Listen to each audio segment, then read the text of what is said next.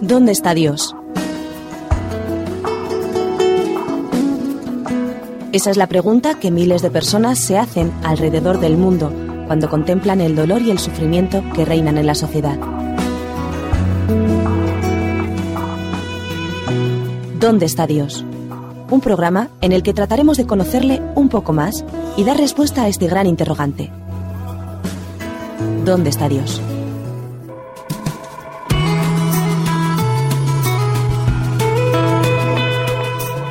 Bienvenidos un día más a nuestro programa ¿Dónde está Dios? Parece mentira, pero vivimos en un mundo donde las diferencias sociales y la incomprensión hacia los menos favorecidos ha existido desde siempre. En el programa de hoy vamos a compartir la parábola de la viuda y el juez injusto. Y hoy nos acompañará un amigo conocido por todos, que es Daniel Moreno, estudiante de teología. Bienvenido, Dani. Hola, José Antonio, ¿qué tal? Muy bien.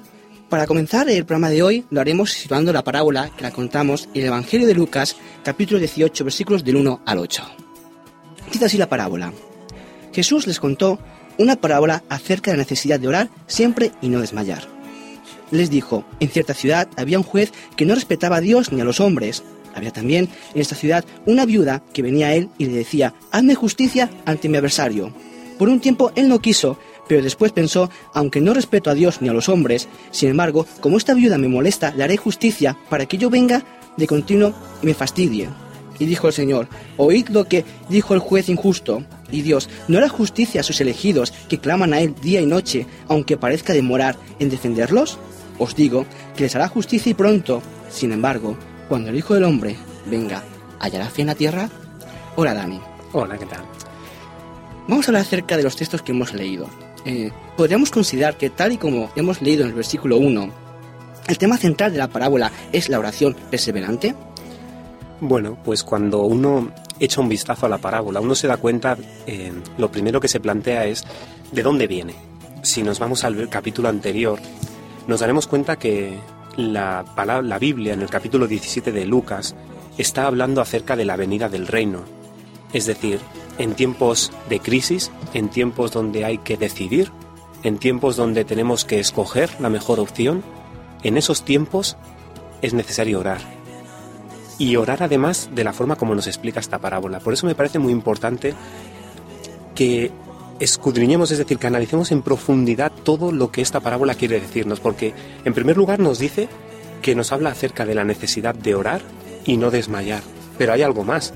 Hablará también de la justicia de Dios, hablará de la misericordia, hablará de la fe y también hablará de la segunda venida de Cristo. Es decir, una parábola realmente enriquecedora. Bien, Dani, has comentado que esta parábola está en un contexto de dificultad. Nos habla de los tiempos de Noé. ¿Piensas que un día vivimos en tiempos de dificultad como los tiempos de Noé? Yo creo que hay que abrir los ojos. No hace falta ser un gran especialista en sociología o en acontecimientos de hoy en día para ver que realmente la situación actual pues va en la línea que comentabas. Sin embargo, me gusta cómo Jesús centra la parábola. Orad y no desmayar, es decir, que nuestra oración y nuestra actuación vaya en consecuencia con esa oración. Y creo que más que nunca lo necesitamos. Entonces nos aconsejas a todos los oyentes a que oremos. Sin lugar a dudas. Bien, ¿por qué crees que Jesús menciona a una viuda y no escoge otro personaje para esta parábola? Es interesante, ¿verdad? Piensa que en aquella época, supongo que es de todos conocidos, que la viuda formaba parte de una clase social evidentemente desfavore desfavorecida y desprovista de cualquier tipo de privilegios. En una sociedad en la cual el hombre era el, bueno, el centro, la, el eje fundamental, pues la mujer que se quedaba sin su marido, se quedaba sin el sostén, se quedaba sin derechos, se quedaba incluso sin propiedades y verdaderamente se quedaba en una situación un tanto complicada. Yo cuando, cuando analizaba el, el, tema de la viuda, yo me planteaba a qué podríamos equiparar las viudas en los días en los que vivimos hoy. Y yo me imagino, pues, no sé, eh, lo primero que me viene a la mente, pues, es un extranjero, por ejemplo, que estoy seguro que muchos oyentes, pues, sabrán de lo que estoy hablando. Personas que estén deslocalizadas, que estén fuera de su lugar. Personas, pues, que por circunstancias, pues, las leyes les, bueno, les impidan de ciertos privilegios. En definitiva, personas que no están al alcance de una justicia, personas que están, por decirlo de alguna manera, desnudas en una sociedad que, que a veces marca unos ritmos un tanto, un tanto difíciles. Entonces, de cierta forma, todos nosotros podemos ser como esta viuda alguna vez en la vida. Ciertamente, ciertamente. Y me gusta mucho porque Dios hizo provisión precisamente para eso. Me viene a la mente un texto bíblico que se encuentra en, en el libro de los Salmos, que si queréis, pues si nos estáis oyendo, pues podéis buscar conmigo. Eh, me estoy refiriendo al capítulo 68 de Salmos y justamente el versículo 5. Me gusta porque lo define claramente cuál es la esencia del carácter de Dios. Salmo capítulo 68, eh, versículo 5. Dice así, Padre de huérfanos y defensor de viudas, es Dios en su santa morada. ¿Y cuántas veces el mismo Jesús hablando a los fariseos les llamó, bueno, mm, ¿por qué no protegéis a las viudas? ¿Por qué no estáis con ellas? E incluso el propio Santiago cuando le tocó decir, bueno, si tuviera que explicarte en pocas palabras qué es la religión pura, qué es la religión sin mancha, qué es la esencia de la religión, pues nos vamos, por ejemplo, al capítulo al versículo 27 de Santiago, del primer capítulo de Santiago, y nos encontramos otro texto que, que verdaderamente me gusta.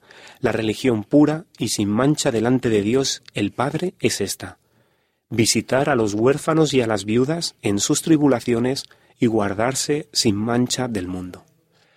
Por tanto, unas personas desfavorecidas para las cuales Dios había provisto su necesidad.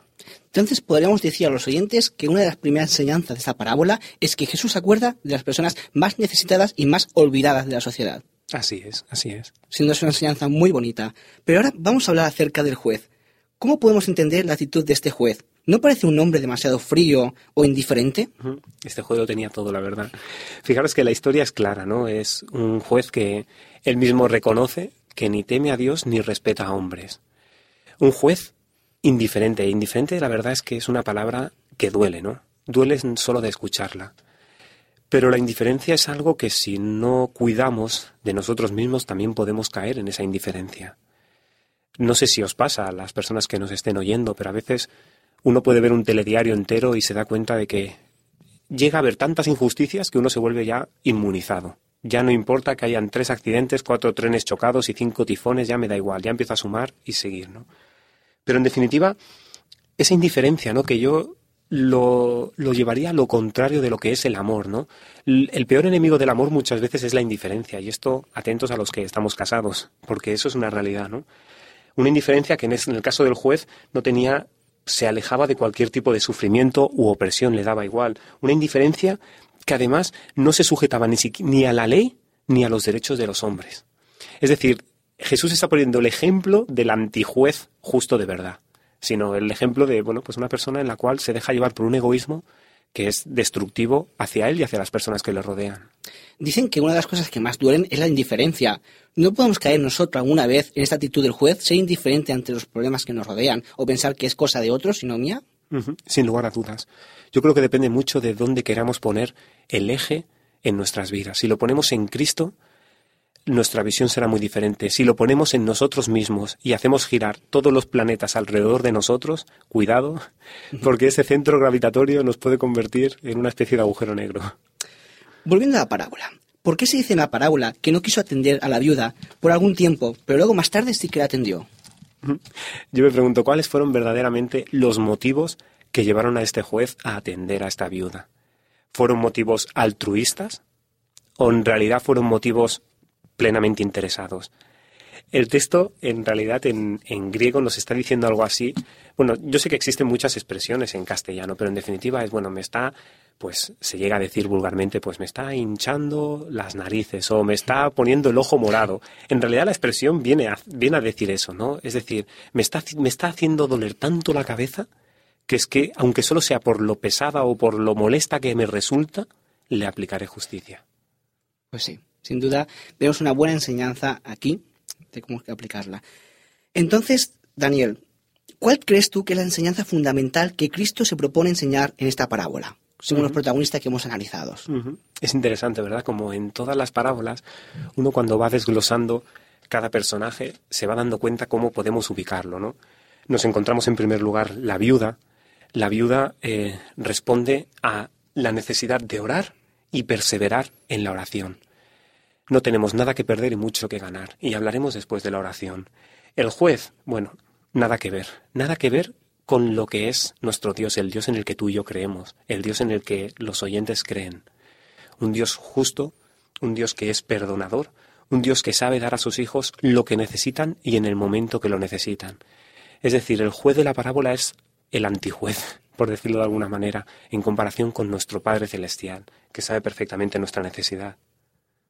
Viendo la viuda, la viuda tenía todo en contra. Era lo que menos valía en la sociedad, sin embargo, gracias a su perseverancia, ella insiste. ¿Por qué crees que no tira la toalla? ¿Por qué crees que ella insiste en lo que cree y es firme y no recae? Creo que la viuda responde a la necesidad. La necesidad impera, y cuando la necesidad empuja de esta forma, hay que hacer algo al respecto. Sabe que no le queda otro remedio y que vamos a intentarlo, vamos a, vamos a conseguirlo. Muchas veces ¿Por qué no en nuestra vida espiritual aplicar el mismo principio cuando estamos desesperados, es decir, cuando la esperanza se nos ha, se nos ha fugado? ¿Por qué no acudir a Dios cuando Él ha dicho una y otra vez, venid a mí? Todos los que muchas veces podemos estar trabajados, cargados, llenos de problemas, con situaciones que no sostenemos. Jesús dice, venid a mí. Por tanto, ¿por qué no hacer lo mismo que hizo esta viuda? Esta viuda obtuvo la recompensa. ¿Cuánto más cuando acudimos a nuestro Padre Celestial? Entonces debemos acudir a Jesús, tenemos que acudir a Dios y lo hacemos mediante la oración. Hablemos un poco acerca de la, de la oración. Eh, ¿Podríamos recordar la oración modelo de Jesucristo enseñó en la Biblia? Así es, así es. Y lo que más me gusta de la, de la oración es que todo, toda la deidad al completo se vuelca. Todos conocemos perfectamente que cuando, cuando oramos a Dios oramos al Padre. Jesús mismo lo dijo, orad al Padre, ¿no? Padre nuestro que estás en el cielo. Oramos y cuando acabamos la oración lo solemos hacer en el nombre de Jesús. Y a todo esto añadimos que el Espíritu Santo intercede por nosotros. Por tanto, todo el cielo está interesado en nuestro bienestar y en lo que tenemos que decir al respecto. Y esto a mí me da esperanza, me da paz y a la vez me ayuda a decir, bueno, ponlo en práctica, ¿por qué no? En la oración modelo también aprendemos algo que nosotros tenemos que ofrecer de nuestra parte cuando oramos. Pues sí, la oración en realidad nos compromete. Yo quisiera que, ya que estamos hablando de la oración, ¿por qué no acudir al, al modelo, al modelo inicial, ¿no? Fijaros, me gustaría leer la oración modelo que encontramos en el capítulo 6 de Mateo, dentro, incluida, como sabéis, dentro del Sermón del Monte. Y me gustaría hacerlo siguiendo una versión, eh, la versión de la nueva Biblia española. Me gusta porque sabéis perfectamente que cuando uno lee varias versiones diferentes encuentra matices diferentes que todavía enriquecen más el texto. Fijaros lo que dice la, la versión Nueva Biblia Española. Padre nuestro que del cielo, proclámese que tú eres santo, llegue tu reinado, realícese tu designio en la tierra como en el cielo. Nuestro pan del mañana, dánoslo hoy, y perdónanos nuestras deudas que también nosotros perdonamos a nuestros deudores. Y no nos dejes caer en la prueba, sino líbranos del malo. Como tú decías, José, José Antonio, esta forma de orar, que es un modelo mucho más que el hecho de repetirlo, nos está comprometiendo. Hay quien ha, hay quien ha visto siete aspectos fundamentales que están dentro de la oración modelo. Es decir, podríamos hablar de esos siete motivos fundamentales que nos llevan a orar. Y me gustaría que juntos los podamos ir desglosando. Conocemos perfectamente Padre nuestro del cielo. No podremos llamar a nuestro Dios Padre si no estamos dispuestos a ser sus hijos, con todos los derechos, todos los privilegios y todas las responsabilidades para con nuestro Padre Celestial. Es decir, llamar a nuestro Dios Padre o llamarte a ti hermano implica un compromiso, me compromete a una relación. un vínculo. Un vínculo, muy bien. Un vínculo que sea de calidad, un vínculo que respete, por decirlo de alguna manera, las reglas del juego, ¿no? Lo primero que dice es, santificado sea tu nombre. Ese nombre como reflejo del carácter. Esa santificación que también nos compromete a una santidad, y mucho más cuando formamos parte de ese pueblo santo, es decir, apartado para un uso especial. Gracias, Dani. Sin duda has aportado ideas muy interesantes acerca de la oración modelo. Pero ahora tenemos que pasar unos momentos musicales, pero volvemos enseguida. Así que esperen un momento que regresamos.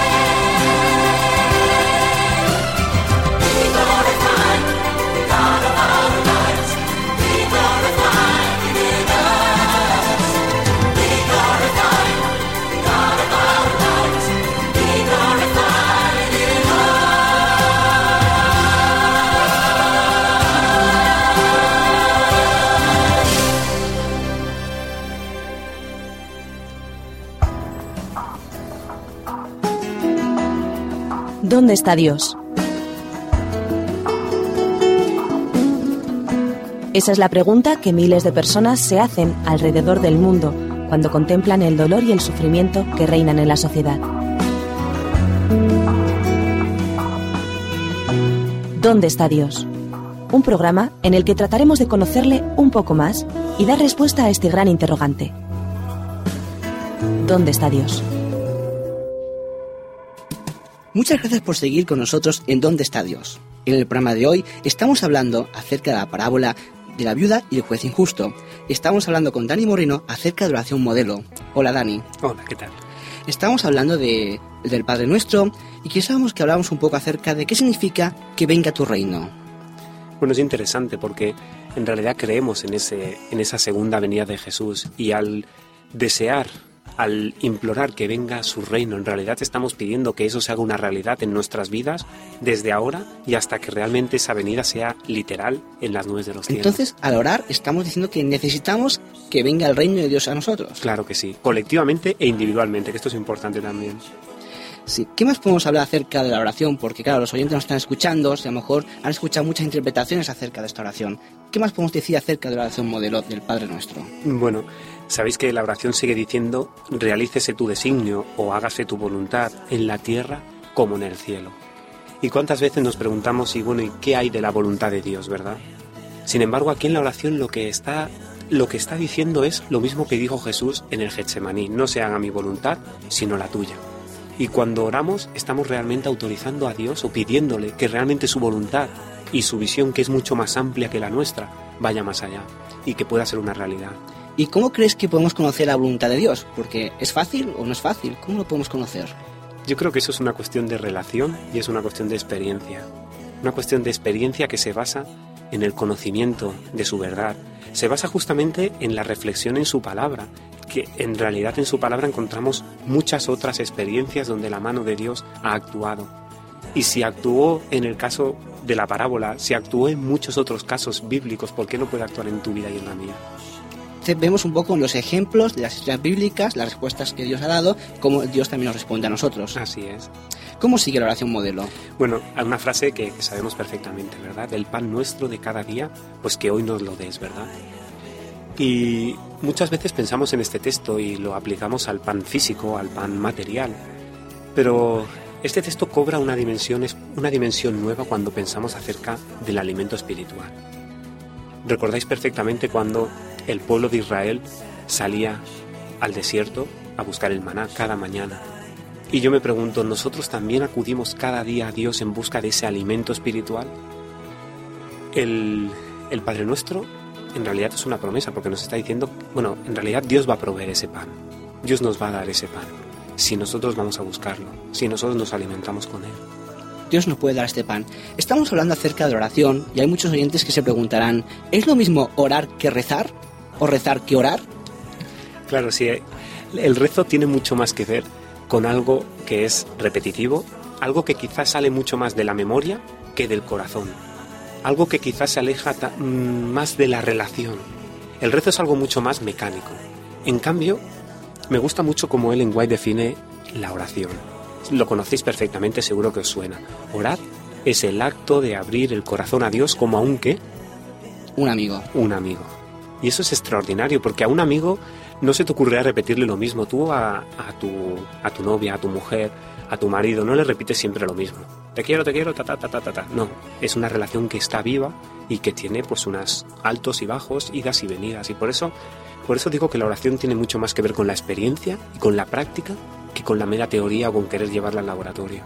Entonces, ¿qué consejo podemos dar a aquellos amigos que nos escuchen en la radio y que cada día hacen sus rezos repetitivos? ¿Qué consejo podemos dar a esos amigos que repiten sus rezos, pero no intentan hablar con Dios, sino que repiten el rezo, digamos? Algo estructurado. Claro, pues yo creo que lo, lo más importante es en realidad eh, profundizar en esa calidad de, de relación con Dios. Es decir, Dios está dispuesto a escucharnos, Dios conoce perfectamente cuáles son nuestras carencias y Dios está dispuesto a que esa relación crezca. Por tanto, no nos limitemos a un mero formalismo, sino que vayamos a lo más profundo.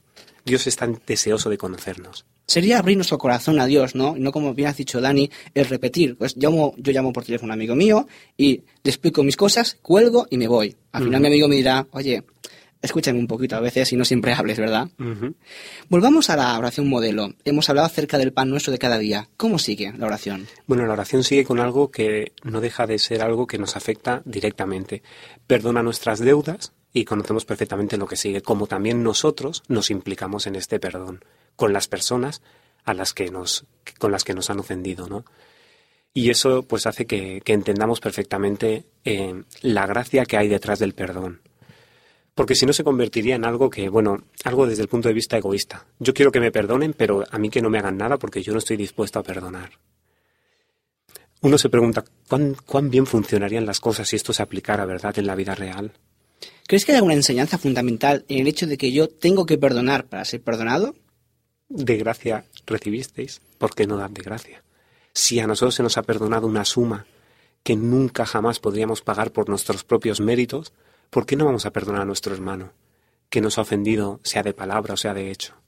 Entonces vemos que el acto de pedir y nosotros damos antes de pedir, estamos aprendiendo también. Así es. Es importante esta oración. Vemos cómo es. esta oración es un ejemplo que Dios nos da mediante Jesús para tener un esquema que nos puede ayudar para entender a Jesús y entender a Dios cuando hablamos con Él.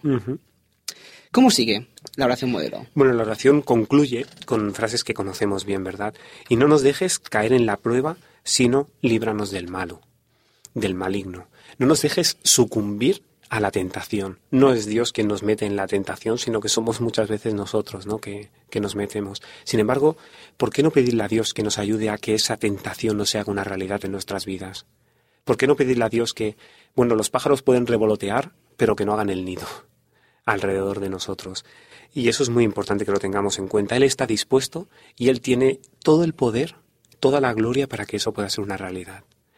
Y todos sabéis perfectamente cómo acaba la oración, con un amén. Amén. De alguna manera, cuando nosotros decimos el amén, que significa el que así sea, que por cierto es una palabra que no, no se ha traducido en ningún idioma, ni en el inglés, ni en el francés, ni en el alemán, en todos los idiomas se dice de la misma forma, amén. Es de alguna manera una forma de poner nuestra propia firma en la oración. Nos comprometemos a que nuestra parte la llevaremos adelante. Y esto es muy importante también, que lo tengamos en cuenta. Por ejemplo, Dani, ahora tú y yo estamos hablando, tú y yo nos vemos, pero cuando yo hablo con Dios, yo a Dios no lo veo. ¿Qué piensas? ¿Es fácil hablar con un Dios que no ves? ¿Qué podemos pensar? Bueno, la verdad es que cuando pensamos en este sentido, creo que hay una dimensión fundamental que tenemos que tener en cuenta y es la dimensión de la fe. La dimensión de aquello que no vemos. Sabéis que perfectamente que hay un capítulo en el cual eh, se recogen una serie de héroes de la fe que se encuentran en el capítulo 11 del libro de Hebreos. Y me gusta mucho porque ya desde el primer versículo define qué es la fe. Es decir, la certeza de lo que se espera y la convicción de lo que no se ve. Pero especialmente el versículo 6, en el marco de esa relación, nos ayuda todavía a entender más. Dice el versículo 6, pero sin fe es imposible agradar a Dios, porque es necesario que el que se acerca a Dios crea que Él existe y que recompensa a los que lo buscan. De alguna manera, el Señor nos propone dos condiciones. Por un lado, es necesario que el que se acerca a Dios creamos que existe y por otro lado, que creamos que puede recompensarlo si le buscamos. Eso es como cuando vamos a la puerta de un médico y miramos el cartel. ¿Cómo se llama y qué puede hacer por mí? ¿Cuántas veces Dios ha tenido un interés muy especial en la palabra de Dios en que quede claro cuál es su nombre? ¿Cuál es su nombre? ¿Cuál es el reflejo del carácter de Dios? Y sobre todo, ¿qué puede hacer por cada uno de nosotros? Estamos hablando acerca de la fe, y la fe sin duda es importante, pero a lo mejor para los oyentes pues es un concepto no muy conocido. ¿Qué ejemplo práctico puedes poner, aparte del médico que has comentado, algo más cercano que nos lleve a entender lo que es la fe? El mejor ejemplo viene de la mano de los, por ejemplo, de los padres y los hijos, ¿verdad? Este hijo que confía plenamente en su padre, a pesar de que no tenga todos los datos, no lo controle todo, no pueda verlo todo. Y muchas veces, en un mundo de pecado, nosotros somos así también. Sin embargo, necesitamos fe. No solamente a nivel espiritual, sino en muchas otras áreas de nuestra vida. ¿Cuánto más a nivel de relación con nuestro Creador? Pues sí, podemos tener la seguridad de que Dios nos oye, aún en momentos de necesidad extrema. Sin lugar a dudas, Él lo dijo, pedid y se os dará. Si buscamos, lo hallaremos, y si llamamos, Él nos abrirá la puerta. Entonces, Dani, ¿cuál podría ser el mejor consejo para nuestros oyentes? Apliquemos el, apliquemos el criterio de esta viuda. Muchas veces nos podemos sentir viudos en nuestras vidas, sin embargo tenemos un Dios que es justo y justo de verdad. ¿Por qué no clamar a Él día y noche? ¿Por qué no buscarlo? ¿Y por qué no hacer uso de la oración que nos puede ayudar precisamente a eso? Muchas gracias, Dani. Nuestro tiempo se ha agotado, así que te esperamos, Dani, en el próximo día, el próximo programa para hablar ¿Dónde está Dios? Os ha hablado vuestro amigo José Antonio